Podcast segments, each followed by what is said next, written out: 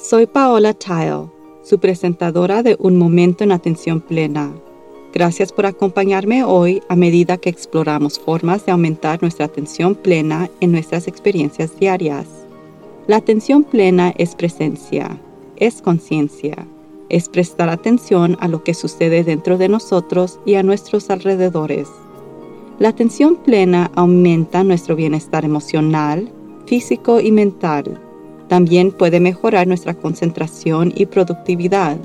Y hay muchos beneficios para la salud al practicar la atención plena y la meditación, desde bajar la presión arterial hasta la longevidad. Quizás lo más importante en nuestro mundo caótico de hoy es que la atención plena fortalece nuestra capacidad de ser más compasivos con nosotros mismos y con los demás.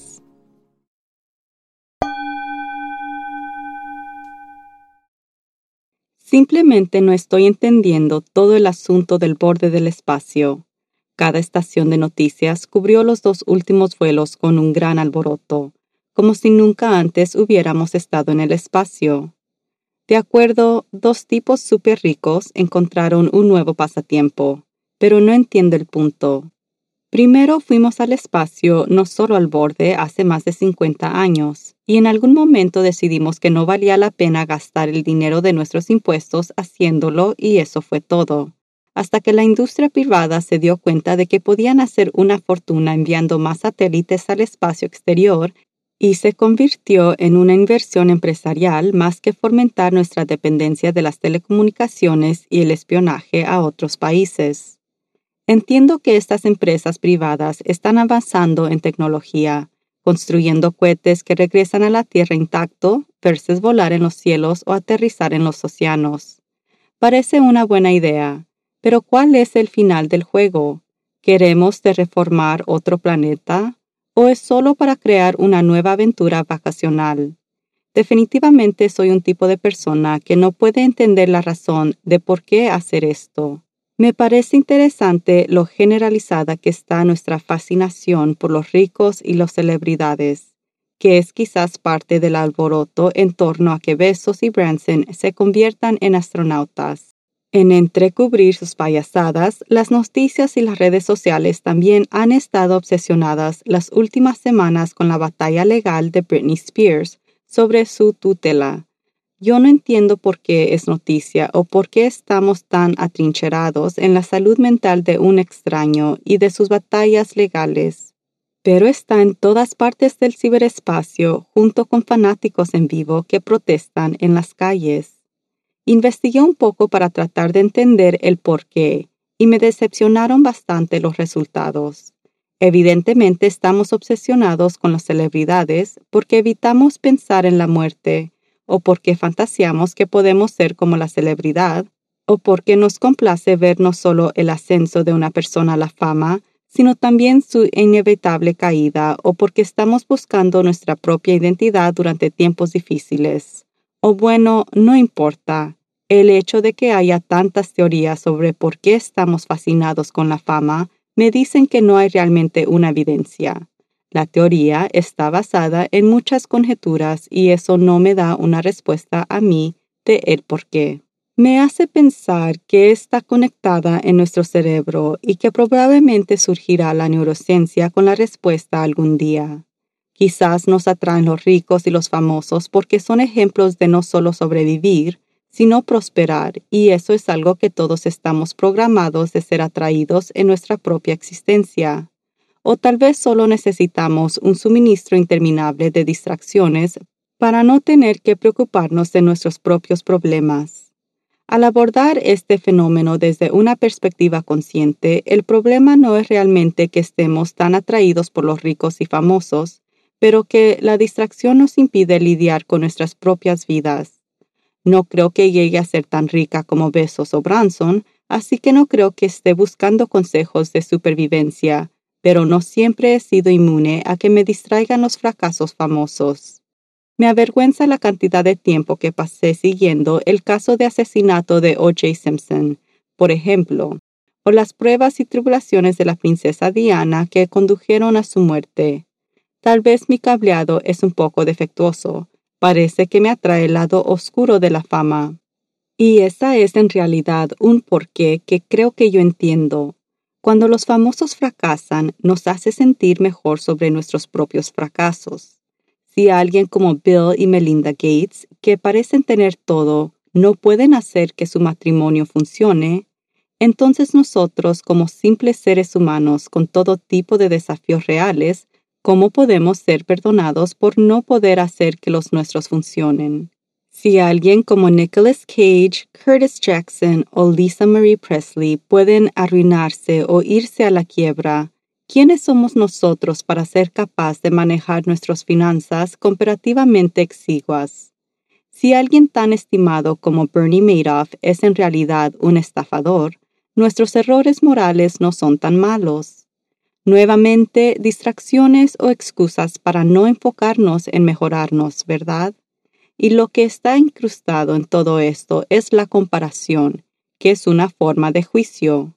Juzgamos a los famosos con mucha dureza.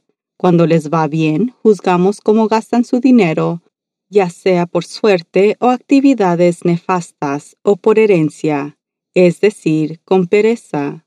Juzgamos a los que nacen con la cuchara de plata en su boca, incluso aunque la mayoría de nosotros también desearíamos haberlo sido pero en realidad también nos juzgamos con dureza. La mayoría de nosotros no somos famosos ni muy ricos, y en un momento en el que parece que todo el mundo puede estarlo, si creemos las redes sociales, entonces nos convertimos autocríticos y sentimos que no estamos a la altura de las expectativas. Pero hay mucho más en la vida que la fama y la fortuna, y como se mencionó, incluso alcanzar la fama o la fortuna no garantiza la felicidad. En realidad, la felicidad es un estado valuable, basado en factores externos y eventos sobre los que frecuentemente no tenemos control. Tal vez la clave sea buscar la satisfacción o alegría en su lugar. Si miramos hacia adentro e identificamos cuando nos sentimos bien y cuando no, podríamos empezar a ver a emerger un patrón que puede ayudarnos a guiarnos en nuestro camino por la vida. Estar centrados y conscientes nos permite disfrutar mucho más de la vida y probablemente nos servirá a evitar las trampas de la fama si alguna vez alcanzamos ese estatus elevado. Pero incluso si nosotros seguimos siendo seres humanos comunes, podemos alcanzar un estado de paz interior a través de la atención plena y meditación que nos permite tener éxito en nuestros esfuerzos mientras construimos relaciones significativas y experimentamos la plena riqueza de la vida en sí misma. Y ese es un estado de ser que continúa a crecer con desarrollándolo, lo que lo convierte en un viaje con mucho más valor que volar en el espacio. La próxima vez que se dé cuenta de que está cayendo en una fascinación malsana por una celebridad, haga una pequeña pausa Pregúntese por qué está gastando su energía en eso y considere en lo que podría estar gastando su energía para mejorar su propia vida o incluso la vida de otra persona. No hemos alcanzado todo nuestro potencial como especie humana y para aprovechar eso, cuanto más profundo nos podamos emerger, definitivamente será una empresa que vale la pena. Pueda que no se vuelva famoso, pero experimentará la vida de una manera mucho más significativa. Hasta la próxima vez. Podemos vivir una vida mejor y crear un mundo mejor. Todo lo que se necesita para comenzar es un momento en la atención plena. Meditación de atención plena.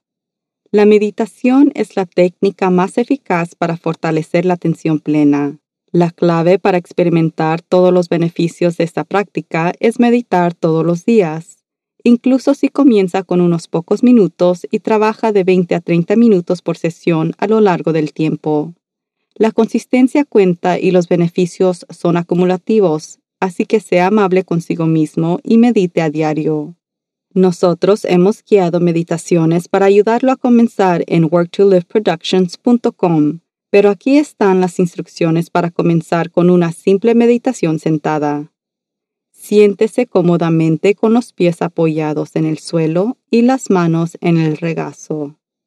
Cierre los ojos o suavice su mirada y comience a notar su respiración. Respire con normalidad.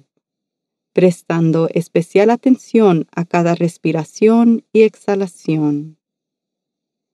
Observe cada detalle, desde donde siente su respiración en su cuerpo hasta el ritmo, la profundidad y la temperatura a medida que el aire entra y sale.